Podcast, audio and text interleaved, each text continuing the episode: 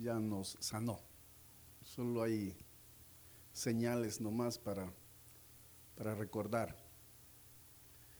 Mi nombre es Neftalí Pineda y mi esposa es Ana de Pineda. Voy a pedirle que se ponga de pie y mire para atrás para que la conozcan los hermanos. Y repetimos, es un gozo estar acá. Por primera vez venimos y hemos quedado muy sorprendidos de lo bello que es todo aquí. Es maravilloso realmente. Maravilloso. Bien, lo que quiero compartir con ustedes es una carga que el Señor ha estado poniendo últimamente de hace varios meses y eso está en mi corazón. Es respecto a nuestros hijos, sobrinos, pueden ser nietos, o sea, nuestros familiares, nuestros familiares, principalmente hijos, sobrinos, los cuales se están perdiendo. Y el Señor me mostraba una manera como recuperarlos. Realmente es un, es un milagro. Pero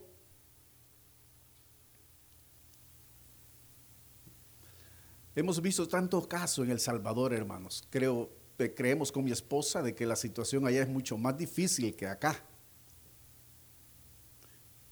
Aunque me sorprendí algunas noticias ver que aquí parece que los soldados están entrando a los colegios para evitar que los niños vendan droga entre ellos. Y eso es oh, terrible, hermanos. Porque cuánto daño hace la droga, hermanos. Hemos escuchado de tantas familias de cristianos, hijos, que han caído en eso por el descuido de los padres y después han tenido que salir de sus casas, señoritas y varones. Y después a veces en la noche, a medianoche, el papá tiene que salir a buscarlos, a buscarlos.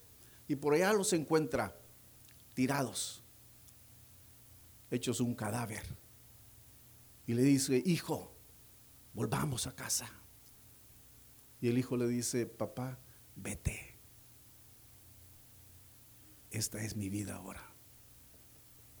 Así estoy y así quiero estar. Atrapados, hermano. Estoy hablando de hijos de cristianos. Y el diablo hace pensar y dice, este ya no tiene solución. Ya es caso perdido. Eso pensaba, hermano. Y digo, había mucha aflicción en nuestros corazones con mi esposa de ver la juventud, hijos de cristianos, perdiéndose. Y pareciera ser, hermano, que nos sorprendemos que la maldad y la maldad y la maldad. Hoy que veníamos, el Señor me dijo, no sé por qué te sorprendes. Hace tantos años yo escribí en las escrituras que la maldad se iba a multiplicar. No tienes por qué sorprenderte. Lo que tiene que hacer es acercarse más a mí, extender una cobertura más más estricta sobre sus hijos, sobre su familia. Tomar ese cuidado. No solo sorprendernos y sorprendernos. No. Cada cristiano sabemos que la maldad se iba a aumentar. Perdón, hermano.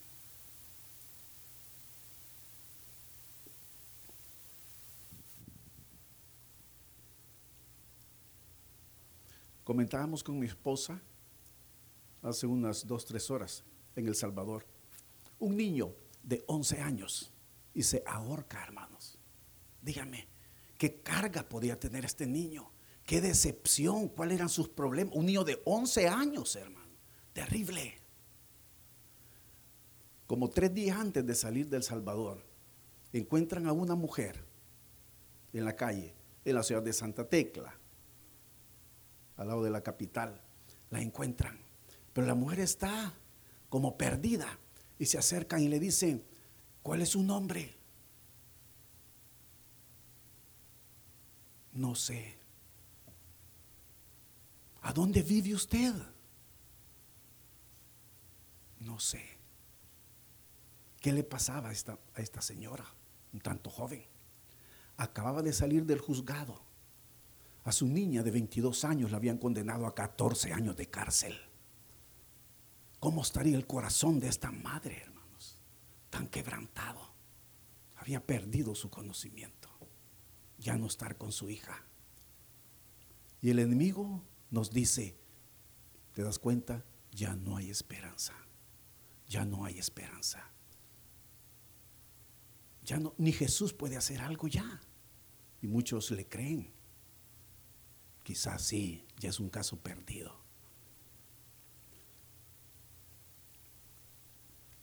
Pero todos sabemos que no es así. Yo sé que de todos los padres de familia nos preocupamos si nuestros hijos van a dar en el blanco, van a terminar bien su carrera. Todos nos preocupamos, todos los padres cristianos. Y vamos esa carga y vigilamos a nuestros hijos y estamos muy preocupados por ellos. Hermanos, no somos diferentes de Abraham. Abraham tenía las mismas inquietudes.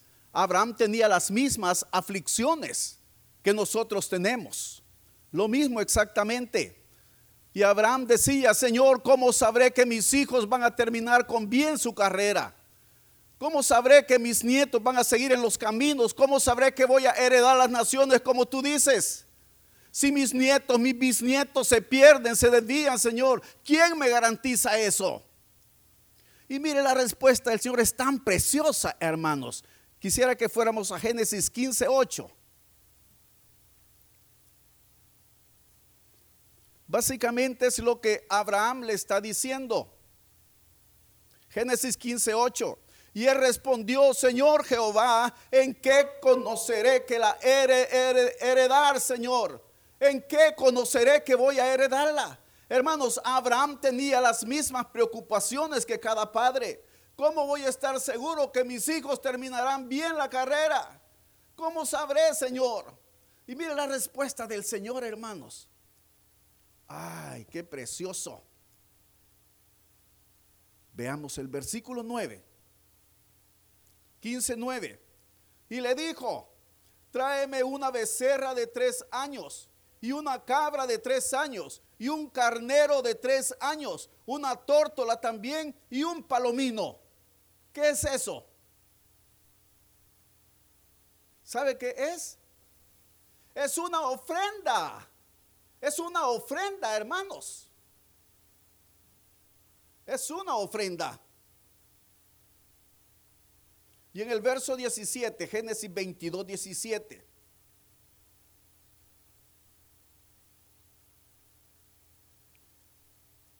Y quiero que quede claro, no estoy predicando, ¿cómo se llama? Paz, poder y prosperidad.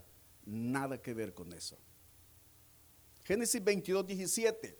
De cierto te bendeciré y multiplicaré tu descendencia como las estrellas del cielo y como la arena que está a la orilla del mar, y tu descendencia poseerá las puertas de sus enemigos. Fíjese la promesa preciosa del Señor tu descendencia va a poseer las puertas de sus enemigos. Nadie va a poder hacerles frente. Verso 18.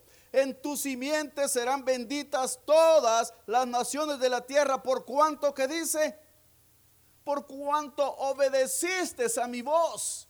Pero ¿qué es lo que esa voz le había pedido? En el verso 16, esa voz le había dicho, dame una ofrenda. Dame una ofrenda, Abraham, y yo te garantizo que tu descendencia va a destruir al enemigo. Verso 16, y dijo, por mí mismo he jurado, dice Jehová, que por cuanto has hecho esto y no me has rehusado tu hijo, tu único, yo te lo garantizo. Era la ofrenda que Dios le estaba pidiendo. Hermanos, es increíble. A mí me sorprendió mucho escuchar de unos rabinos cuál era el secreto, el secreto, porque ellos por miles de años han mantenido su identidad. Todos conocemos de que los judíos han sido dispersos por todo el mundo y han sido han sido tratados, o sea, de ser destruidos. De que ellos pierdan sus raíces. Y ellos dicen, nosotros tenemos un secreto por el cual por miles de años hemos,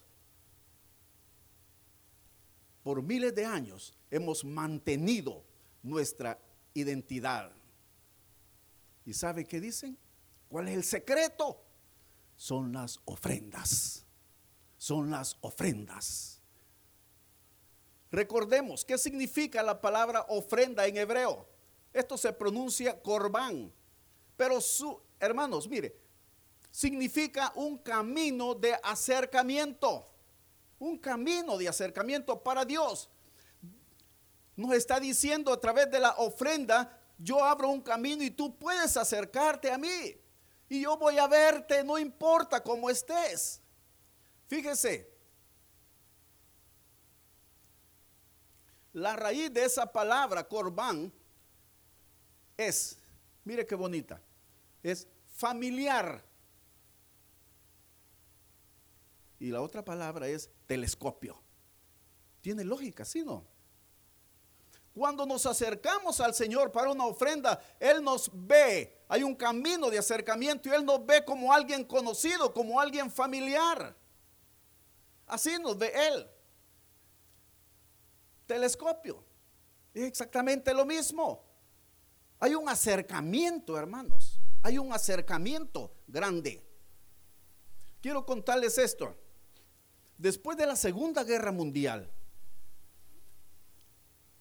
todos los judíos quedaron asustados porque había ah, muerto, ustedes saben cuántos millones de judíos. Y ellos, cuando al nomás pasar toda esa tribulación, después de la Segunda Guerra, ellos de manera escondida agarraban sus hijos y los iban a depositar en orfanatos en países vecinos, porque no querían que mataran a sus hijos. Ahí los depositaron y ellos huyeron y depositaron sus hijos en varios orfanatos. Pasados varios años, varios años, ellos regresaron a ese lugar y regresaron a buscar sus hijos. Ellos pagaron personas para que anduvieran en esos lugares, en los orfanatos. El problema era que si un niño se llamaba Josías, un niño judío, ahora ya no se llamaba Josías, ahora se llamaba se le habían cambiado los nombres. Ya no tenía los nombres judíos que ellos les habían puesto. ¿Cómo encontrarlos entonces? Entonces ellos se acercaron. Pasaron como a las nueve de la noche en esos lugares. Los niños, ya grandes, tal vez lo habían depositado pequeños, cuatro o cinco años, ahora tenían sus 12, 14 años. Y estaban acostados, dormidos. Y ellos pasaban ellos pasaban así, estos judíos, y decían, Shema Israel. Y sigue la oración que ellos siempre dicen. Eso es una ofrenda también. Es para nosotros como el holocausto continuo. Ellos son fieles siempre. Mire, los niños estaban dormidos, pero cuando oían Shema Israel, Jehová tu Dios uno es. Y los niños despertaban llorando y decían, mamá, mamá, ese es uno. Y así iban. Shema Israel. Mamá, gritaba otro. Mamá. Ese es otro, ese es otro, ese es otro. Y así recuperaron a todos sus hijos judíos. Los pidieron y luego se los llevaron. Fíjense, hermanos, algo increíble. Y ellos testifican, es por nuestras ofrendas, por nuestras ofrendas que Dios ha mantenido nuestra identidad por miles y miles de años. En Jerusalén, esto fue hace un par de años, una mujer iba a explotarse en un centro comercial. Era una bomba suicida. Y luego el soldado israelí que estaba allí le gritó, Shema Israel. Y ella se detuvo. Fíjense, se detuvo. Y en ese momento la atraparon. Después revisaron su antecedente. Esta era judía. Era judía. Pero la mamá, que era judía también, se había casado con un árabe. Y engañada se la llevaron al Líbano. Se la llevaron al Líbano. La engañada. Allá la convirtieron en ¿qué? bomba suicida a la hija y luego la mandaron a esa misión. Pero esta niña, o sea, esta mujer, cuando niña, seguramente su mamá también le enseñaba, le enseñaba esto. Es algo maravilloso, hermanos, de verdad, lo que el Señor hace cuando nosotros damos la ofrenda. Y yo decía, ¿qué tan simple es dar la ofrenda? Por supuesto, yo lo hago después que, el Señor me reveló esto. Yo doy una ofrenda especial por mi familia. Mando mis diezmos, 10% de diezmo, 10% de ofrenda y doy un porcentaje más por mi familia. En mi familia somos cuatro.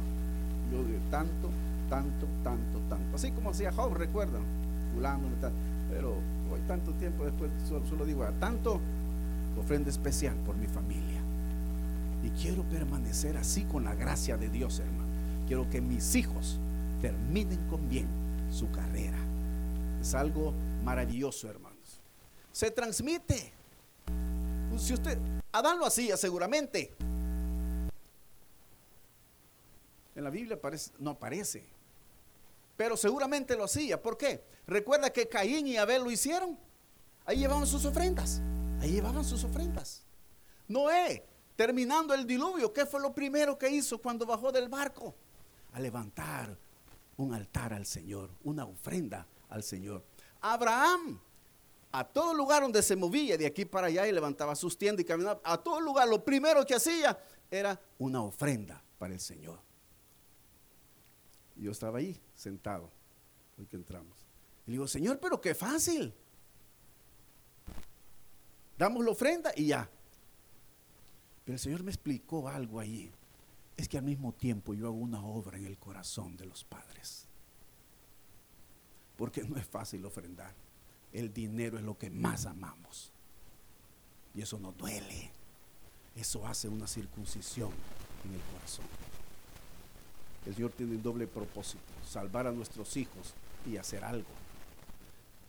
Si vamos a Job capítulo 1, versículo 5, vamos ahí por favor.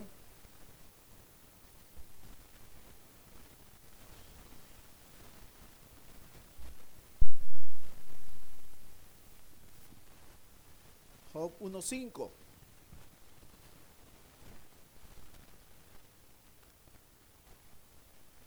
Ay, aquí lo tenemos. Gracias.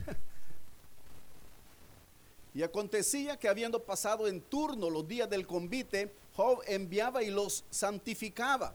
Y se levantaba de mañana y ofrecía holocaustos conforme al número de todos ellos. Porque decía Job, quizá habrán pecado mis hijos, fíjese, por haber pecado. Y habrán blasfemado contra Dios en sus corazones. De esta manera hacía todos los días. Él estaba intercediendo, hermanos, con sus ofrendas. Él estaba intercediendo. Daba una ofrenda por cada uno de ellos. Y él decía, ahora mis hijos han sido perdonados y han sido limpiados. Hermanos, de verdad es un milagro, hermanos, de verdad. Lo vamos a ver más adelante también en el Nuevo Testamento. El Señor me confirmaba esto. Estábamos en nuestra casa, luego teníamos un, joven empleado allí, él estaba así, ah, en una pequeña venta de muebles que tenemos o teníamos, no sé. Pero él ahí estaba. De repente apareció un tío de él que venía de, Canadá. Y llegó allí. El tío de él, ah, por supuesto, a muchos años antes vivía allí. Hace, había, hace varios años, muchos años, se fue para el Canadá. Tenía dinero y había llegado a El Salvador a pasear. Pero él no estaba en ese momento allí, no que quien llegó fue la esposa de él. Y mire qué curioso, hermano ella comenzó a explicarle algo de esto. Y ah, yo soy muy educado y no me, gusta escuchar las pláticas. Pero esta hermana, porque son cristianos, hablaba un poco fuerte. Y cuando habló de ese tema, yo me acerqué un poquito así. me acerqué un poquito. Y yo dije, mm, esto lo voy a anotar. Hermanos, y le dijo, un buen rato, hermano. Yo creo que el Señor lo hizo para, para, para decírmelo a mí, hermano, de verdad. Porque la señora le dijo, ellos, tengo tres hijos, tres hijos, le digo, en Canadá. Yo tengo allá edificios y todo y los tengo alquilados, o sea, tenían dinero la gente. Tengo tres hijos, un varón y dos mujeres. A las mujeres les había ido mal. Se habían casado y el marido las había dejado en los dos casos. El muchacho, él no se había casado, pero ni quería casarse. Era el mayor, pero era un picaflor que andaba viajando por todo el mundo y no quería sentar cabeza. Pero mire el testimonio. Ellos, dice, comenzaron a diezmar en su iglesia, ahí en Canadá, por su hija, por una hija, comenzaron. Mire, el Señor dice que le proveyó y le apareció otro muchacho que es cristiano de la misma iglesia. Ella pues se casó y estaba feliz después, la primera. Y comenzaron y siguieron este, ofrendando por la otra. Lo mismo, hermanos, lo mismo. Para ellos dicen, nuestras hijas fueron restauradas. Sus maridos se los dejaron y luego quizás eran inconversos y hoy se casaron con cristianos ahí. El tercero, ese sí me consta, porque este joven llegó ahí y había una joven de la iglesia nuestra que vive como unos 5 kilómetros de la ciudad. Poco se congregaba ella y la familia de ella, pero la conoció. Y bueno, en conclusión, se casó. Se fue para allá, después la estuvo, la, la vino a traer, después se la llevó para allá. Entonces los tres se establecieron. Pero el testimonio de los papás es esto.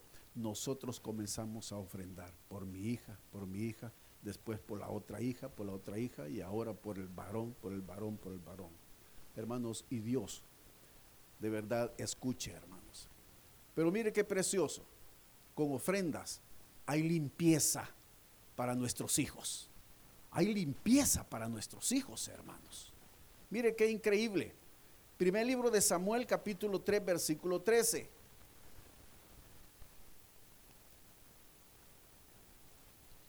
Y le mostraré que yo juzgaré su casa para siempre. Está hablando a Elí. Por la iniquidad que él sabe, porque sus hijos han blasfemado a Dios y él no los ha estorbado. Fíjese, Elí no ni trató de corregir a sus hijos. Eso sí es el, otro extremo ya. No trató de, de obstaculizar a sus hijos. Por eso el Señor dijo, y le mostraré que yo juzgaré su casa para siempre por la iniquidad que él sabe, porque sus hijos han blasfemado a Dios y él no los ha estorbado. Verso 14.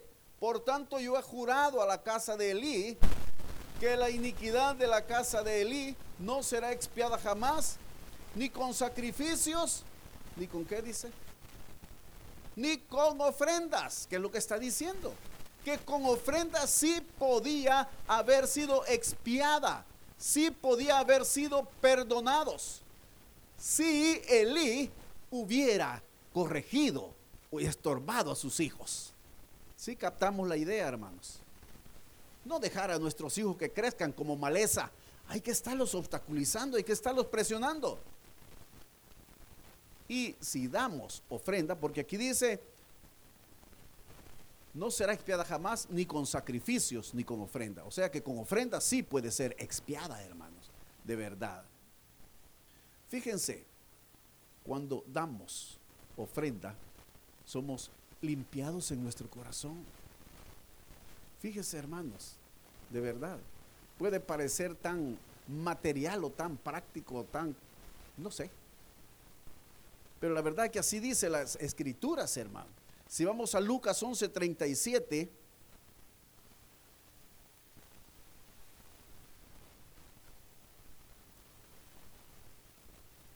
Lucas 11:37.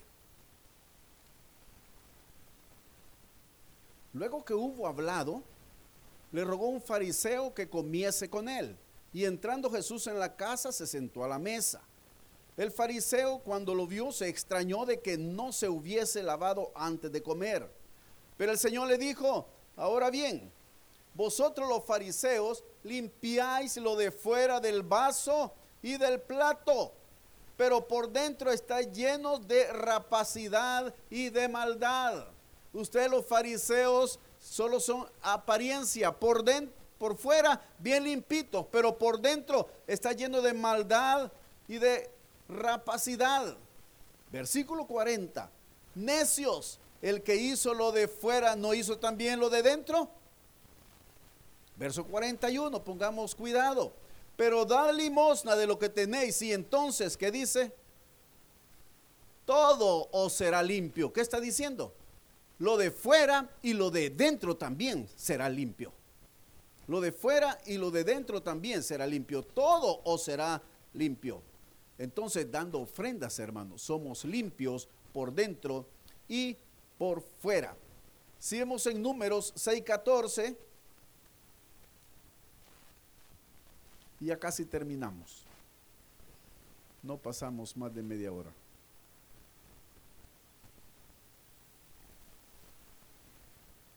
Número 6.14. Ni tampoco nos has metido tú, le están reclamando a Moisés, ni tampoco nos has metido tú en tierra que fluye leche y miel, ni nos has dado heredades de tierras divinas. ¿Sacarás los ojos de estos hombres? No subiremos. Versículo 15. Entonces Moisés se enojó en gran manera y dijo a Jehová, no mires a su ofrenda Señor, no mires a su ofrenda. Ni a un asno he tomado de ellos, ni a ninguno de ellos he hecho mal. Moisés sabía que con las ofrendas estamos conmoviendo, tocando el corazón del Señor. Y Moisés le dijo, no vea su ofrenda, Señor. Por favor, no recibas, ellos te van a dar ofrenda. No quiero que conmuevan tu corazón. Moisés lo sabía, hermanos. Moisés lo sabía. Para terminar, ¿Quién recuerda de qué habla Malaquías 3.10? ¿Quién recuerda de los hermanos de atrás? Malaquías 3.10, porque no lo vamos a tener que leer todo. ¿Quién recuerda? ¿O lo leemos entonces?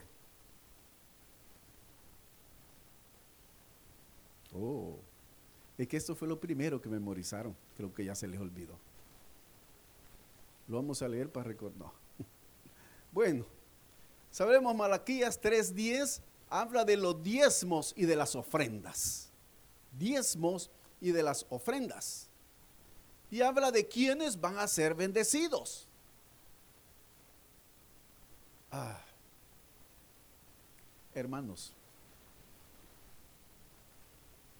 cuando se dan diezmos y ofrendas, hay ángeles que anotan hay un control y ellos llevan reporte a los cielos. Así como la asistencia de los cultos, hermanos. En serio, acuérdese de lo que le estoy diciendo cuando usted está en el cielo. Acuérdese de mi rostro lo que le estoy diciendo. Hay ángeles que trabajan arduamente, hermanos.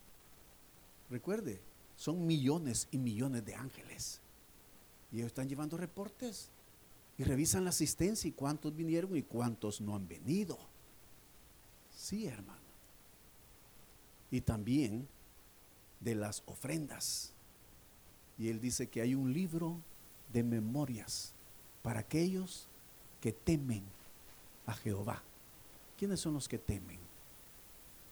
¿Cómo viene el temor a nuestro corazón? Según Deuteronomio 14, 23, viene diezmando. El que no diezma no va, no va a tener temor en su corazón. No habrá temor en su corazón.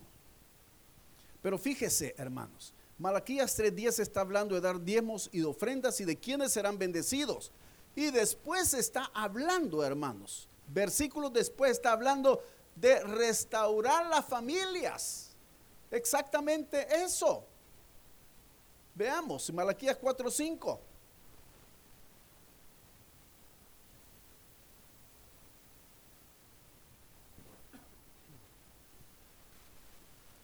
Es aquí yo os envío el profeta Elías antes que venga el día de Jehová grande y terrible. Versículo 6. Él hará volver el corazón de los padres hacia los hijos y el corazón de los hijos hacia los padres. No sea que yo venga y, hiera la tierra con maldición. Hermanos, después de las ofrendas, diezmos, Él está hablando de restaurar las familias, hermanos. Él va a restaurar las familias.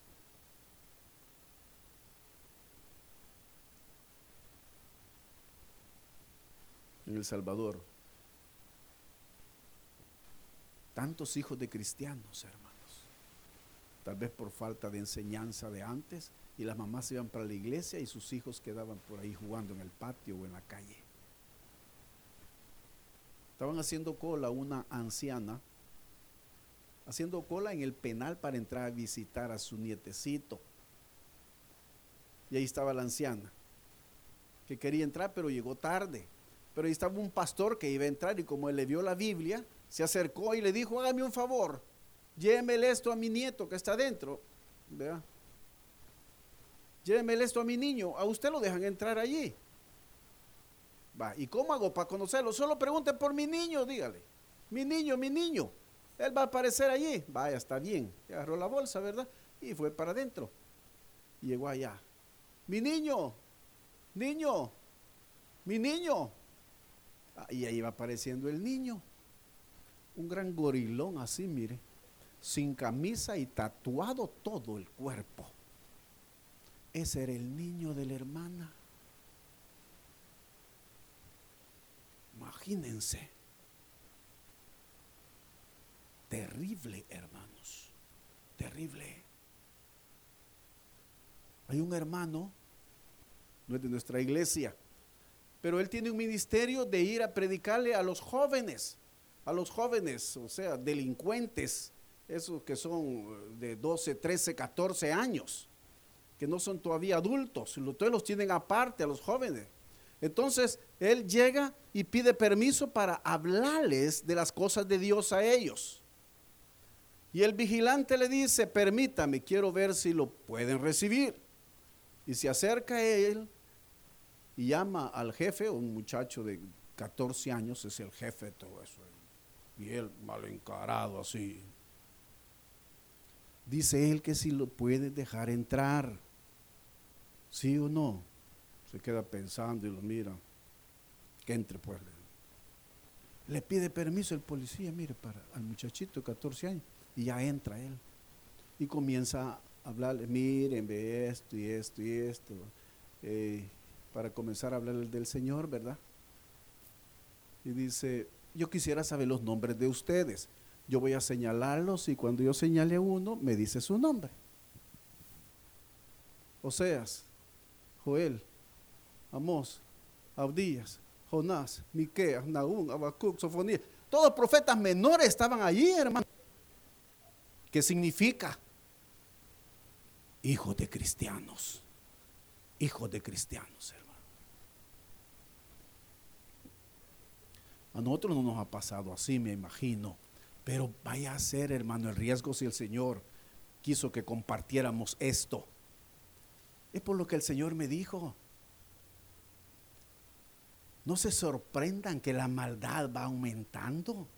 Hace miles de años que se los dejé escrito ahí. No es para que se sorprendan, es para que se preparen, para que cuiden a sus hijos, para que no los descuiden. Es para eso, es para eso, hermanos. El último grito de auxilio, hermanos, para salvar a nuestros hijos se llama ofrenda. Así lo creo yo, así lo siento yo y así lo practico, hermanos. Doy ofrendas por mi familia. Doy ofrenda por mi familia. Y estoy convencido, hermanos, que el Señor la recibe. Y Él va a guardar a mi descendencia, a mis hijos y a mis nietos, que ya tenemos seis nietos. Él los va a llevar en su camino, hermanos, como hizo con, con Isaac, con Jacob y toda la descendencia, hermano, hasta el día de ahora. Pónganse de pie, hermanos, por favor.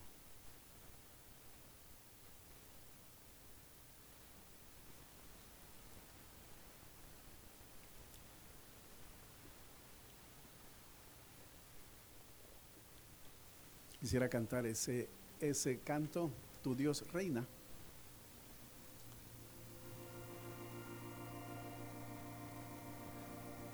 Pero quisiera que ustedes eh, canten y muevan los labios para luego yo ver el tiempo. ¿Ahí? Cuán hermoso sobre los montes los de aquel que trae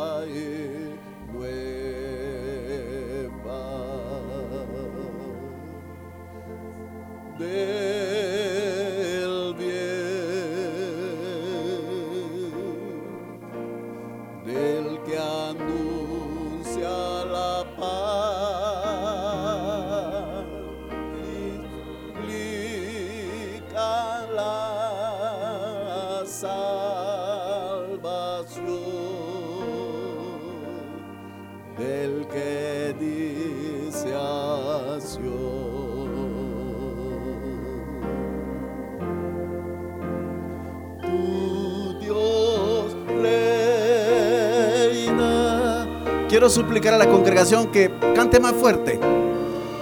Dios.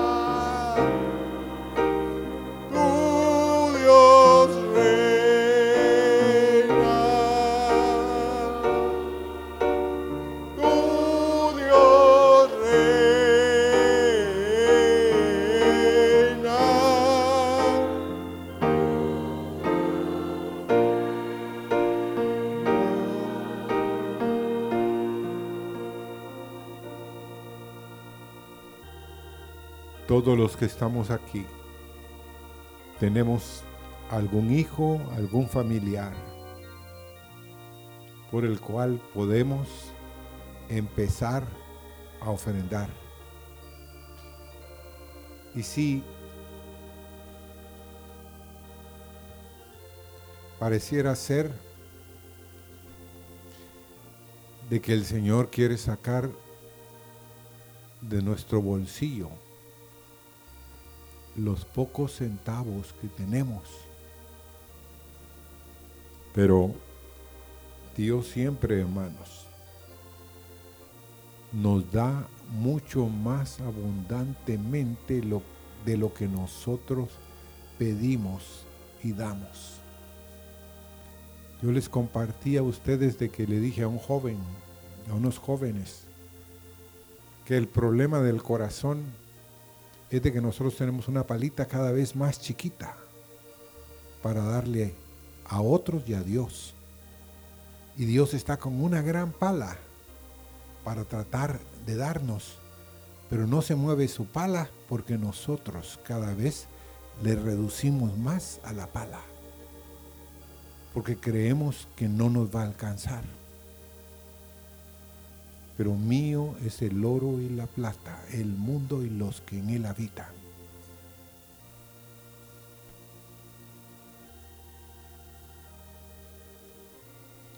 Esta noche yo recibí un correo del pastor Marvin porque se mandó una ofrenda y un diezmo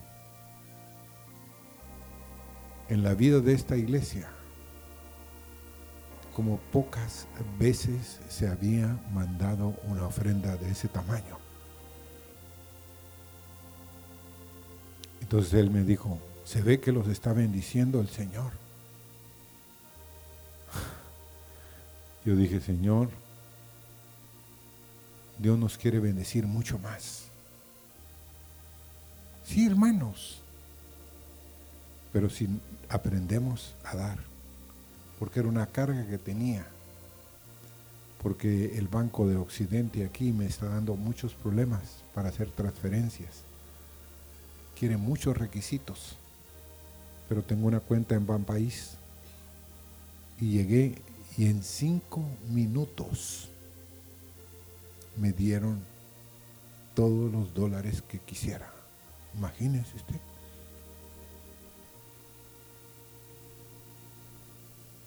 Hermanos, Dios es fiel. Y si nosotros empezamos hoy, como aquel testimonio un joven había muerto en la guerra. Entonces los hermanos de la congregación oyeron y uno de ellos, los dos deudos, era el único hijo que tenían y dieron a la iglesia una ofrenda grande, hermano. Y en eso una mujer codió al esposo y le dijo, mira,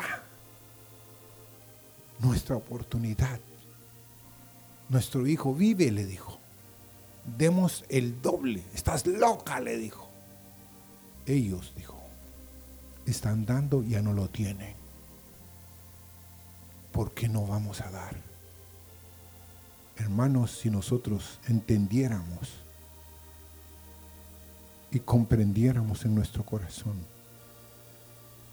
de que Dios recibe con esta mano y con esta está dando. Dios no es como nosotros. Nosotros siempre estamos así, hermanos. No, no. Pero Dios siempre está así, con las dos manos extendidas. Señor, esta noche, este mensaje, Señor, viene porque muchos de este lugar tienen hijos e hijas que están perdidos, Señor, extraviados del camino. Señor, y esta es un mensaje del corazón de Dios para cada padre, cada madre, cada hijo aquí, Señor. Señor, yo tengo hermanos, Señor, que he orado años por ellos. Pero esta noche, Señor, quiero tener el entendimiento y voy a empezar a ofrendar por cada uno de ellos, Señor. Dame ese corazón, Señor, generoso, dadivoso, porque tú provees mucho más allá de nuestras fuerzas, Señor. Gracias te damos, Señor. Te bendecimos esta noche, Señor. Cuán hermoso sobre los montes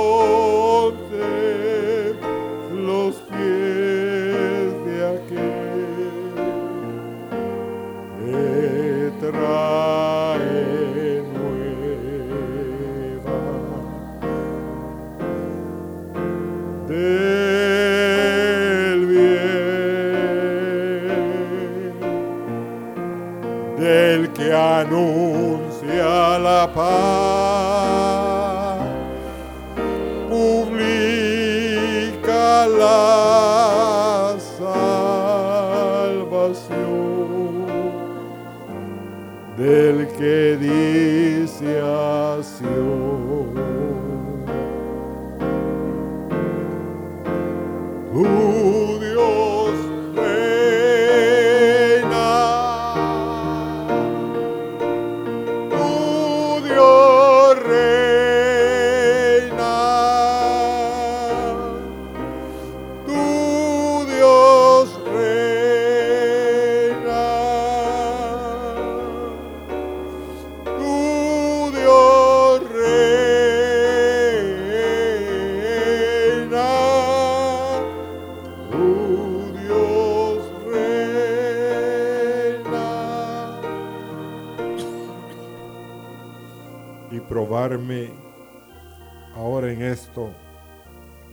si no abriré las ventanas de los cielos y derramaré bendición hasta que sobreabunde. Probadme, dice tu Dios. Amén. Dios los bendiga, hermanos, y Dios los guarde.